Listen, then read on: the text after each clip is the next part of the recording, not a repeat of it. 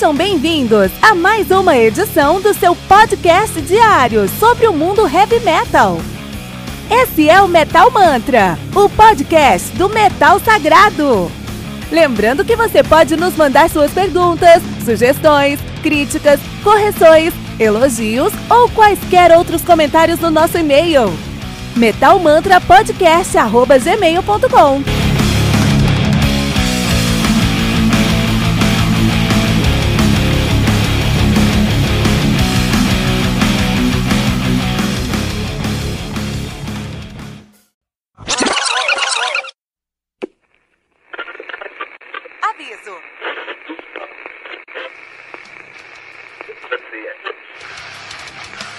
Antes de começar, avisamos que todo o conteúdo do Metal Mantra é Creative Commons. Por isso, músicas, links e podcasts citados nesse programa estão na descrição desse episódio.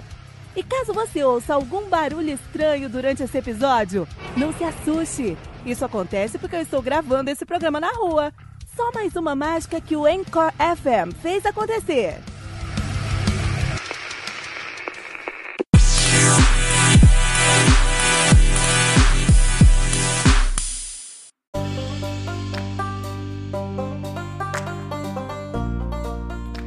Get It Out do Altitudes and Attitudes, ao lançado no dia 18 de janeiro de 2009 pela Megaforce Records. Álbum conta aí com 13 músicas, totalizando 47 minutos de play. O Altitudes and Attitudes é um projeto de dois baixistas muito famosos, a banda que é formada aí por Ivy Ellefson e Frank Bello, ambos baixistas, um do Megadeth e o último do, do Anthrax.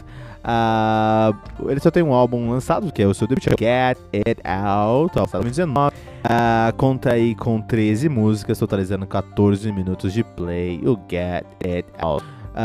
A formação banda mesmo são só esses dois, né? Que é o David Ellefson e o Frank Bello. Mas eles têm a bateria também do Jeffrey Jeff Friedel. Jeff Friedel, que toca lá no Perfect Circle, também fez a bateria nesse álbum. E uh, aqui no Get, Get It Out, Get Out, né?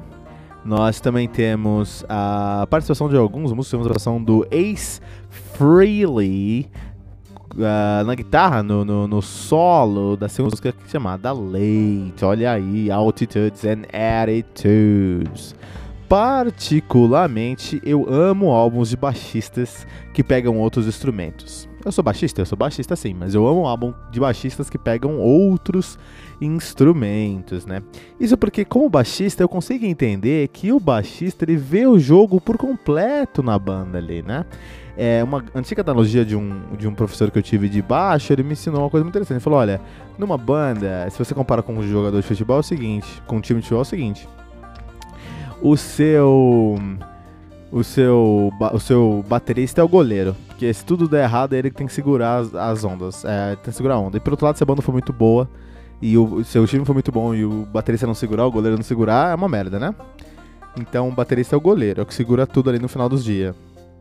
O baixista, ele é o zagueiro, porque ele tá ajudando o goleiro ali e ele consegue ver o que tá acontecendo no mundo, no, no, no, no no, no, no, campo ali, né? O, o guitarrista ele é o meio campo, o meio atacante, ou no máximo ali ele vai ser, um, ele, em alguns casos ele vai ser até o próprio atacante, o vocalista é com certeza o ponta de lança, o atacante, o tecladista ele vai ser o, o, o cara que traz a água no, no, no, no, no campo, né?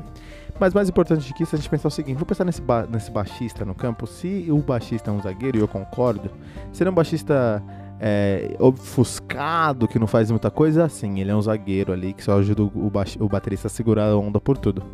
Agora, se ele for ousado querer, querer atacar também, aí ele é um lateral. É um lateral que fica na zaga, mas dá uma, umas aparecidas lá na, no ataque, né? Se ele for um cara aí que, que, que é um baixista, mas ele já também gosta de uh, controlar o caminho, groovar bastante, assim, controlar o que tá acontecendo, aí ele é um volante. E é o que a gente vê aqui, cara. O, o tanto o Frank Bello quanto o David Ellefson, eles mostram o quanto eles conhecem de música e o quanto que eles conseguem valorizar todas as camadas de uma composição, cara. Quando você escuta Leviathan e como a música cresce em menos de um minuto você sai de um dedilhado lindo para um dos riffs mais ah, ah, ah, cortantes e mais impressionantes que eu escutei nesse ano, você entende como é que eles entendem música, como é que eles respiram música, como eles sabem construir uma tensão, um relaxamento e colocar você na ponta da sua cadeira. Uh, me lembrou Savatage. Eu acho que esse álbum aqui me lembra muito os álbuns do Savatage, tirando o vocal, acho que o vocal sai disso aí. E é muito interessante pensar nisso, porque os, os, os, os baixistas geralmente são muito negligenciados e muito ofuscados nas bandas, né?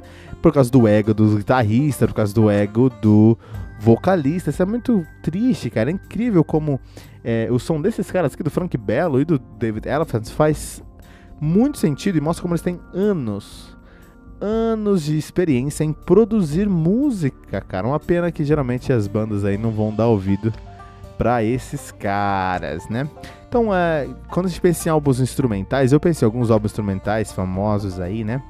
É, e eu acho que são álbuns que são um prato cheio para criatividade, porque você tirou ali a obrigação de ter um vocal, você dá uma liberdade criativa para os outros instrumentos produzirem. E eu sou apaixonado por álbuns instrumentais. Até faz muito tempo que eu não escuto álbum instrumental, preciso colocar mais álbum instrumental na minha vida aí, né? Ah, álbuns que são extremamente instrumentais são excelentes, por exemplo, a gente vai colocar o, o, o, uh, o Tony McAlpine, a gente pode colocar o Kiko Loureiro, a gente pode colocar aí o. Pô, tô tentando lembrar um cara específico. Guthrie Govan. Puta, Guthrie Govan é incrível, cara. Ou até quando é um trabalho paralelo, de, com muitos instrumental, mas aí também tem um vocal, por exemplo, aí o Bittencourt Project, ou o James Labrie, ele tem um trabalho excelente lá no James Labrie, ou próprio aqui no caso do Altitudes and Attitudes, nem todas as músicas têm vocal, mas em muitos momentos nós temos vocal também, né? Ah, o conceito desse álbum aqui, eles falam sobre você pode acreditar nos seus sonhos, que você, se você trabalhar muito, você vai alcançar os seus sonhos. Não é o, o, o conceito mais original que você vai ouvir essa semana num álbum, mas é, vale a pena, porque esses, quando você pensa que quem escreveu foram dois baixistas de bandas muito bem sucedidas, fala, puta, é, faz sentido, né? Enfim, esse aqui é um álbum muito consistente, muito bem escrito, um dos melhores álbuns do ano. Eu me, eles me levam me levaram pra uma viagem. Eu me senti no banco de trás de um conversível pelo, uh, pelo, pelo interior da Califórnia, com dois guias que conheciam muito bem o caminho me mostrando como tudo acontecia. Cara, eu fiquei muito, muito feliz de ver esse álbum. Vamos aqui para a nota agora. Nota aqui no Metal Mantra hoje para o Altitudes and Attitudes 4.8 pentagramas dourados no Mental Mantra.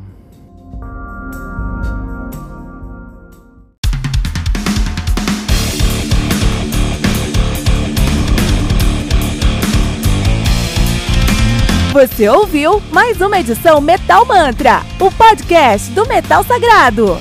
Apresentação: Kilton Fernandes. Não deixe de compartilhar a palavra do metal compartilhando esse episódio, usando a hashtag Metal Mantra.